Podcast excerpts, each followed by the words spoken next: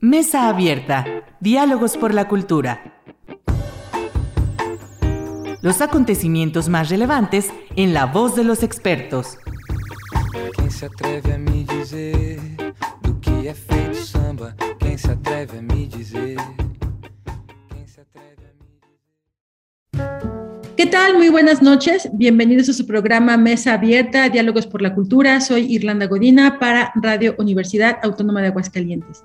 Y para la sesión de hoy vamos a hablar de patrimonio industrial y me da muchísimo gusto recibir a el arquitecto José Luis García Rubalcaba. José Luis, bienvenido a este programa. Me da un gusto y una emoción que estés aquí en Muchas gracias, Irlanda. Yo también estoy muy contento. Gracias por la invitación y sobre todo porque vamos a hablar de un tema del cual poco se habla, pero que es muy importante. Además, yo tengo el, el, honor de que tú estés en el programa hablando justamente de patrimonio industrial, porque si hay una autoridad para hablar de patrimonio industrial en Aguascalientes, eres tú definitivamente, y además en México, porque eres presidente justamente del Comité Internacional para la Conservación del Patrimonio Industrial en el capítulo México. Entonces, bueno, pues desde luego...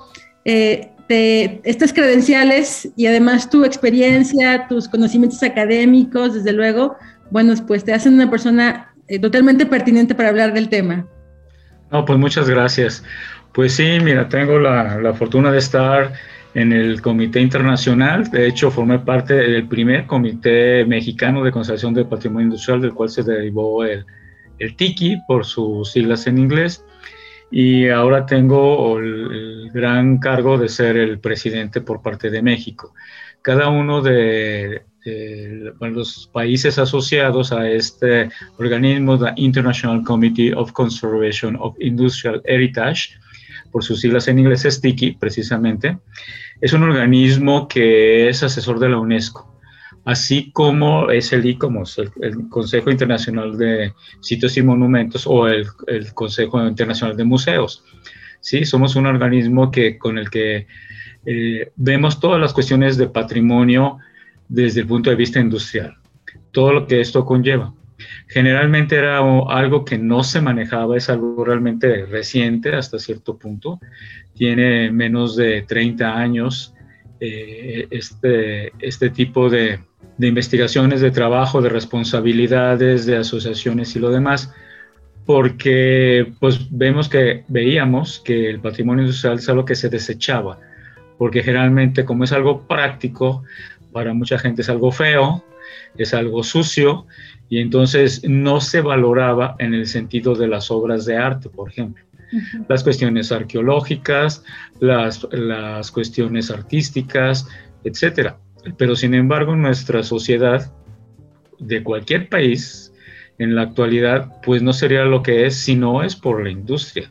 Y la industria no vista únicamente de la revolución industrial para acá. Lógicamente que eso fue el boom, porque dio la gran transformación del, mundo occidental al principio y después de todo el resto del mundo. ¿no? no nuestra civilización actual no sería lo que es si no fuera por el desarrollo de la industria. Y como comento, la industria pues empezó junto con el ser humano.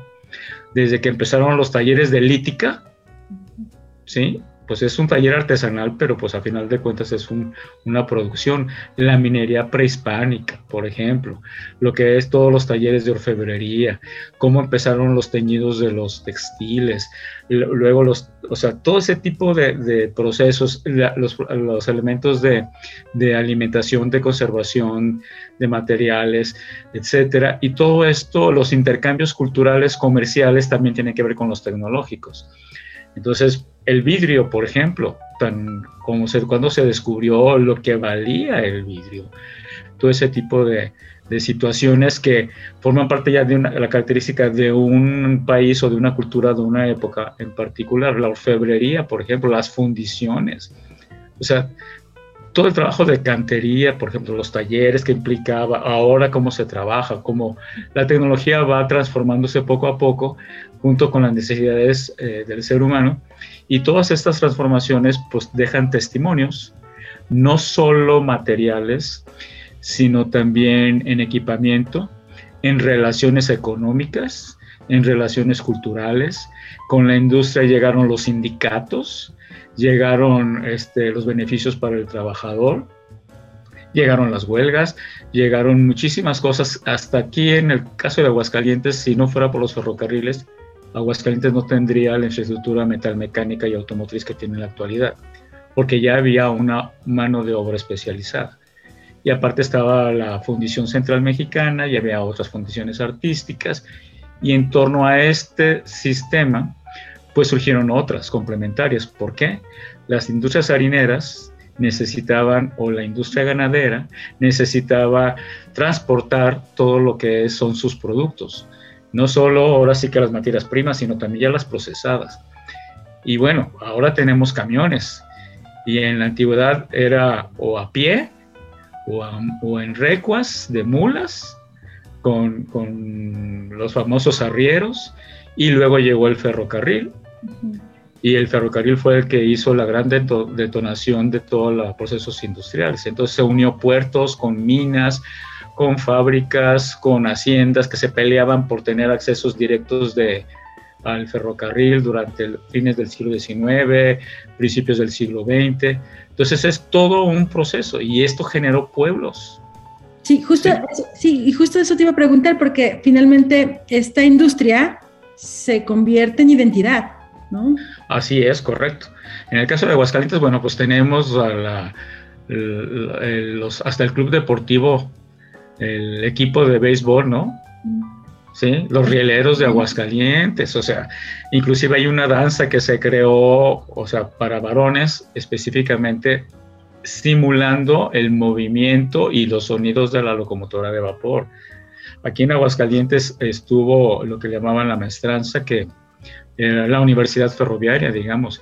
La mayoría de los técnicos en toda Latinoamérica venían a Aguascalientes o de aquí iban a otras partes a dar capacitaciones, las tecnologías, etc.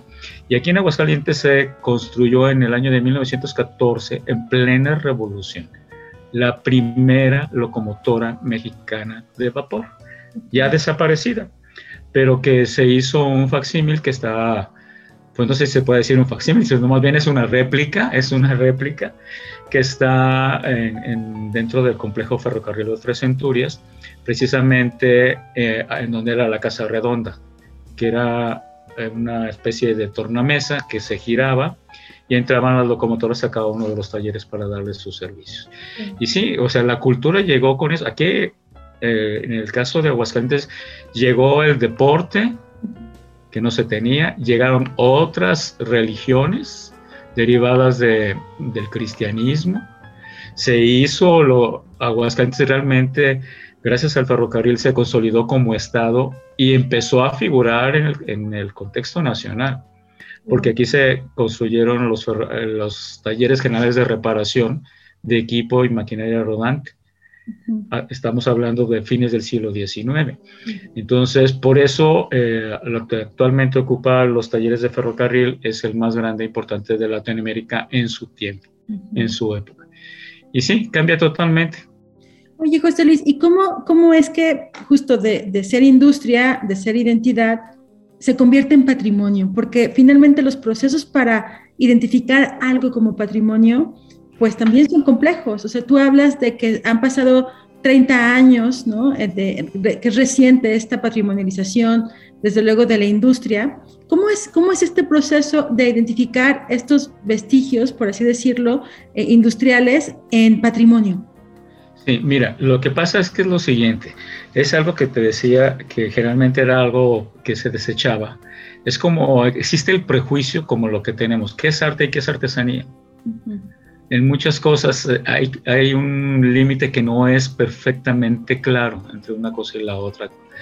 Dicen que porque el arte no es utilitario y la artesanía sí es utilitario, ¿no? Entonces, digamos que haciendo la traspolación hacia la cuestión del patrimonio, lo que es artístico es patrimonio, lo que no es artístico o histórico o arqueológico no, no lo es. Entonces, lo que pasa es que si nosotros analizamos la evolución precisamente de la tecnología que te va dejando todo lo, lo, que en un tiempo fue extraordinario, luego se vuelve caduco. porque hay otros elementos que lo llegan a suplir. Nosotros, por ejemplo, ahorita estamos platicando muy a gusto, cada quien en nuestra casa a través del Internet, pero antes o hablabas por teléfono y no te veías, ¿sí? o te carteabas, o hacías una cita para platicarlo. Nosotros ahora vamos a tener una cantidad, ahora sí que muy grande de espectadores de este programa, pero en aquel tiempo pues era prácticamente sería un diálogo entre tú y yo y tenía que ser presencial. Entonces, es, ese tipo de cosas se van quedando, entonces dicen, no, es que es algo que ya es caduco. Y generalmente lo caduco es lo que despreciamos. Sin embargo, es el origen de lo que actualmente usamos. Y entonces esa forma de despreciar, digamos, lo que son elementos del pasado, es lo que ocasionó que muchos elementos industriales desaparecieran. Lo que le dio auge a, a, un estado, a una ciudad, a un pueblo, a un país, de repente ya no es importante pero todo lo que generó, la cultura que generó, la riqueza, los intercambios comerciales y culturales, etcétera, la literatura que se creó, las obras de arte que en torno a cada una de las industrias, nosotros vemos, o sea, eh, obras de, de Saturnina Ram, por ejemplo, el trabajo que están construyendo y ese tipo de cosas, ¿no? O sea, ese es algo muy importante. Y entonces, todo esto como iba cambiando la tecnología, a veces se adaptaban o adecuaban los, los edificios o se sustituía la maquinaria por otra, o de plano se demolían. O sea, es que esta fábrica ya no funciona, nos sale más barato comprar en el extranjero que producir aquí. Entonces, eso ocasionaba también problemas laborales y mucho tipo de cosas, como pasó con los ferrocarriles en Aguascalientes, ¿no? Entonces, este, y todo eso se empieza a despreciar pero cuando un grupo de estudiosos a nivel internacional y a nivel local empieza a decir, oigan, oigan, oigan, ¿cómo entendemos la civilización actual? ¿Cómo entendemos nuestro desarrollo o nuestra cultura ya del siglo XXI, en aquel tiempo del siglo XX, fines del siglo XX, si no tomamos en cuenta el devenir de la industria? ¿sí? Ya no es lo mismo que comemos, lo mismo que producimos, cómo cultivamos, cómo nos vestimos, de dónde sacamos las fibras, o sea, los procesos han cambiado. Y entonces todos esos elementos que van empezando a ser rezagados, no solo los edificios, sino también los equipos, hasta las organizaciones sociales y todo eso que va transformándose, se va desechando. Pero precisamente como es el origen, tú no, no puedes decir, bueno, yo dejo de ser José Luis García Rubalcaba despreciando a mis papás, despreciando a mis abuelos, despreciando de vengo. O sea, yo traigo una herencia y esa herencia es precisamente lo que llega a ser patrimonio.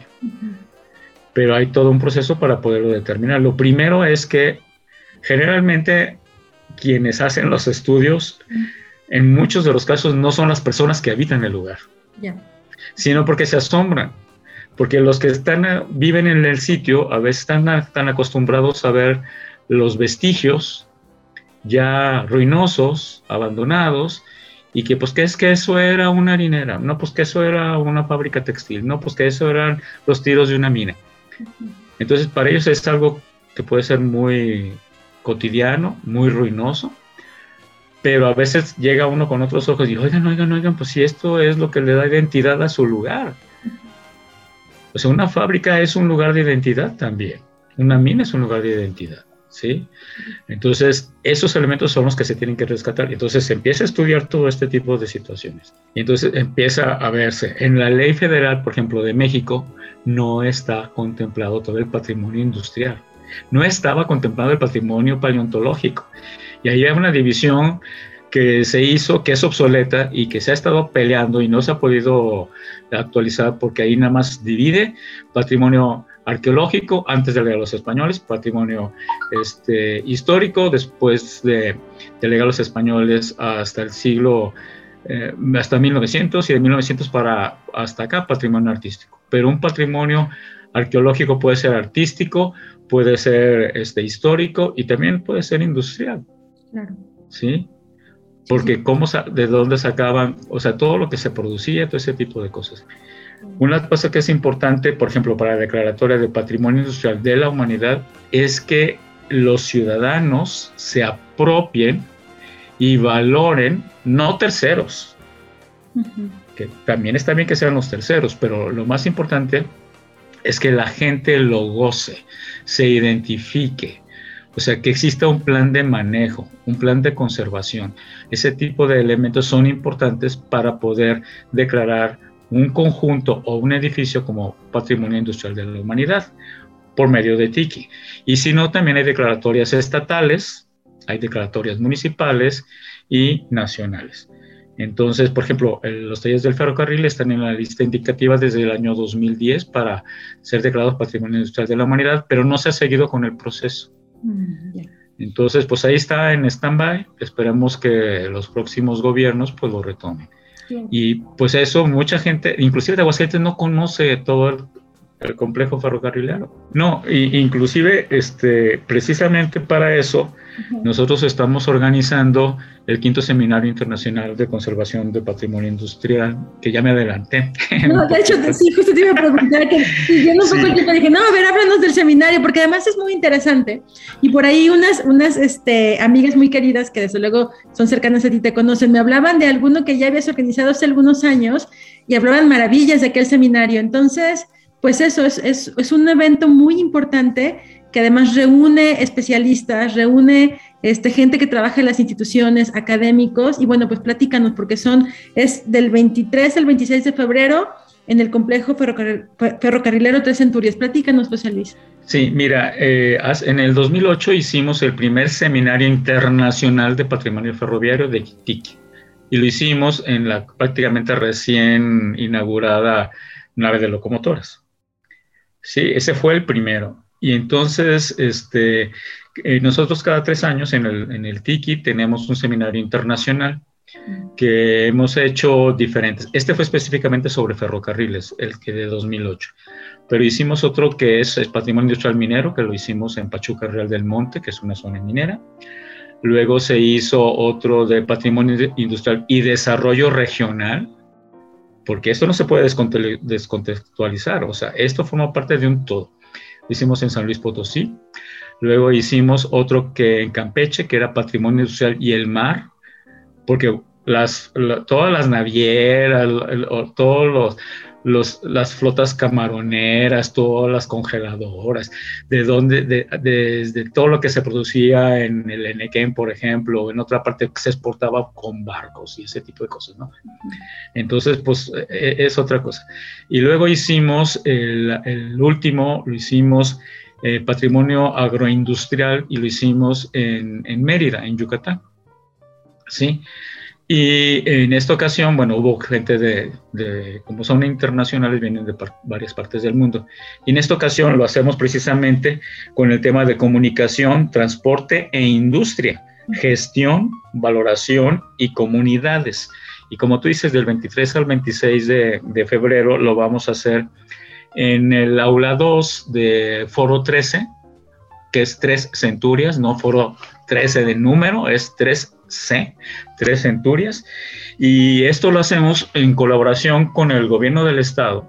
A través de varias de las secretarías, está la Secretaría de Turismo, está eh, la Secretaría de Obras Públicas, está el Instituto Cultural de Aguascalientes, el Fideicomiso, Tres Centurias, y junto con eh, otras instancias, porque pues este tipo de trabajos nos involucra a todos y se van a manejar varios temas que son muy, muy importantes.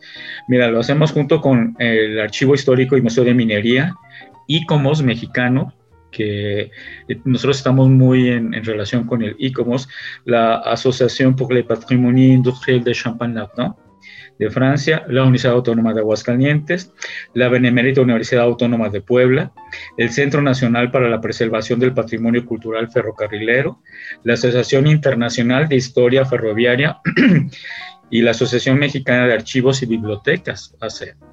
Entonces, aquí dentro de las ponencias se hicieron varias mesas bajo tres ejes temáticos. El primero es Conectando una Nación, que dice los sistemas productivos impulsados por el ferrocarril y otros medios de transporte como caminos y puertos que configuraron territorios e inversiones. El segundo es el legado cultural, el patrimonio tangible e intangible, como son todos los archivos, como son todos los procesos culturales, las asociaciones, los sindicatos, ahora sí que todo ese tipo de cosas, los saberes, la memoria, las prácticas, los paisajes y los itinerarios culturales. Aquí dentro de esto, por ejemplo, uno de los elementos de las conferencias que va a haber es sobre cómo se alimentaban durante los viajes del tren. Interesante. De hecho, el, el, inicio de la comida enlatada surgió con el ferrocarril. Pero bueno, esa es nada más una probadita de cosas que vamos a ver. Después son fuentes para el conocimiento de los sistemas de transportes, documentos, gráficos, testimonios y audiovisuales. O sea, no solo es la materialidad del objeto o del equipo, sino todo lo que hay en torno a eso, todo lo que dejó como elemento que se tiene que preservar.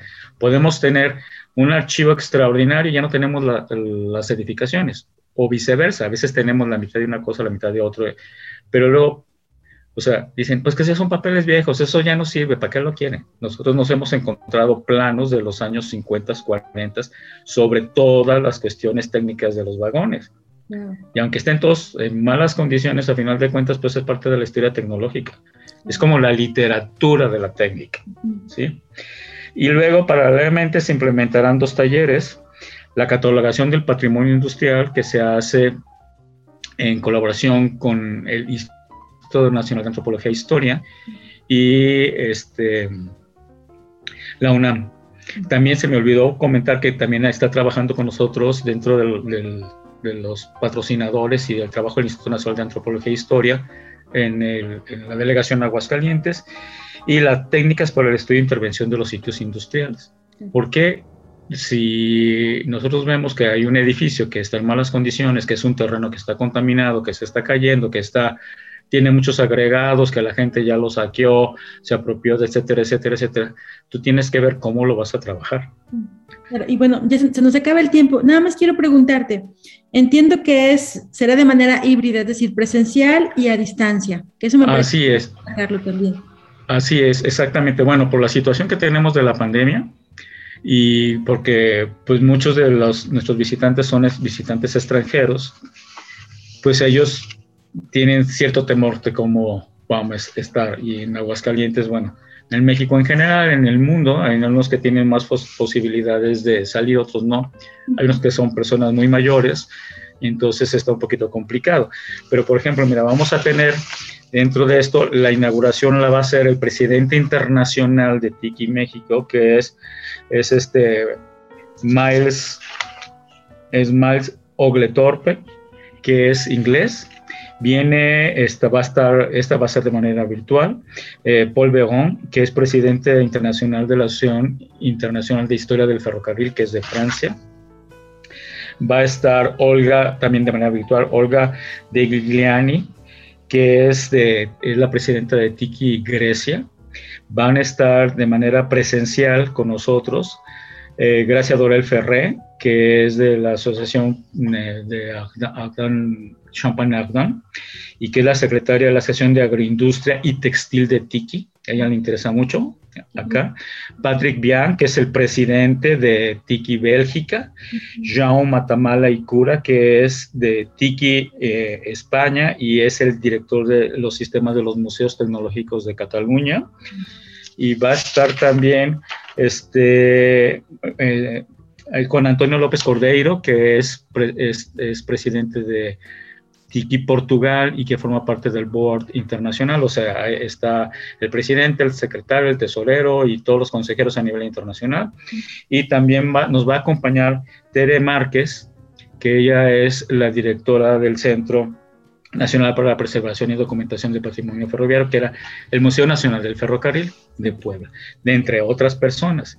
Y vamos a tener eh, ponencias tan diversas, te digo, como desde la comida, o el transporte de la minería del ferrocarril a través de los puertos, o cómo fueron cambiando los procesos técnicos, tecnológicos de, con el vapor, con el diésel, con este tipo de cosas, cómo preservas los elementos de madera, cómo preservas los elementos metálicos que llevan cosas diferentes.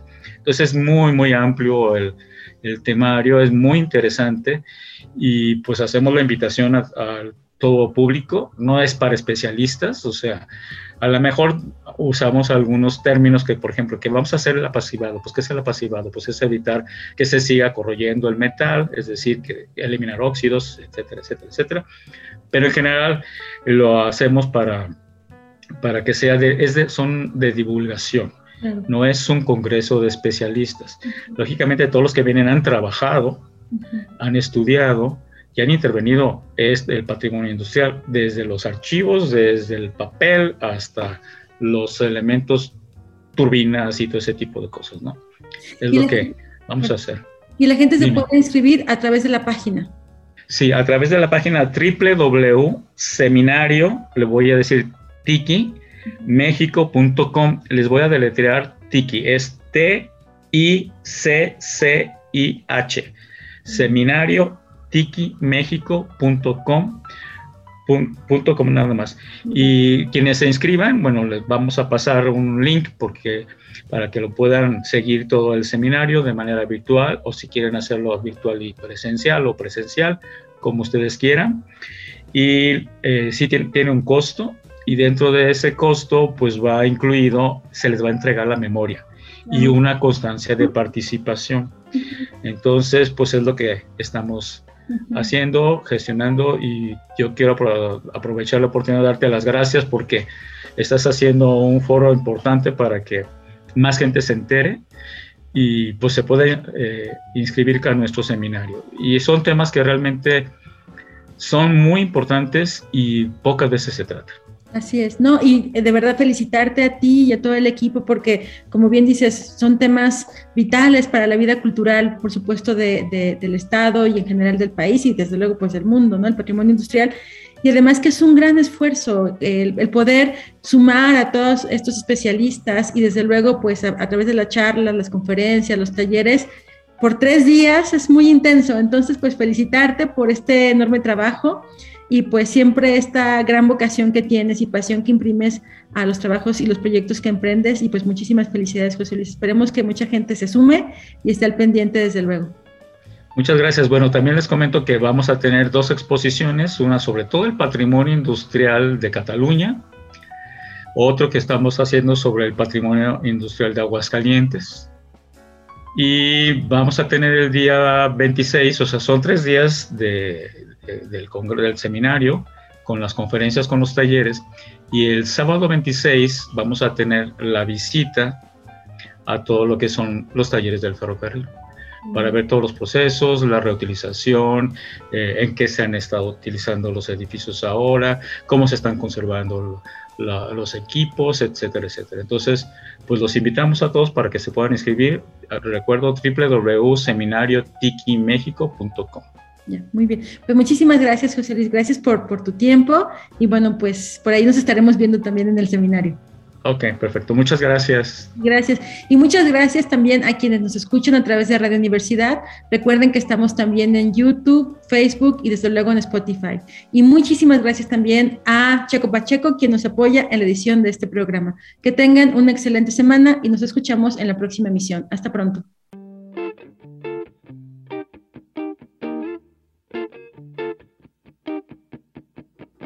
Mesa Abierta, Diálogos por la Cultura.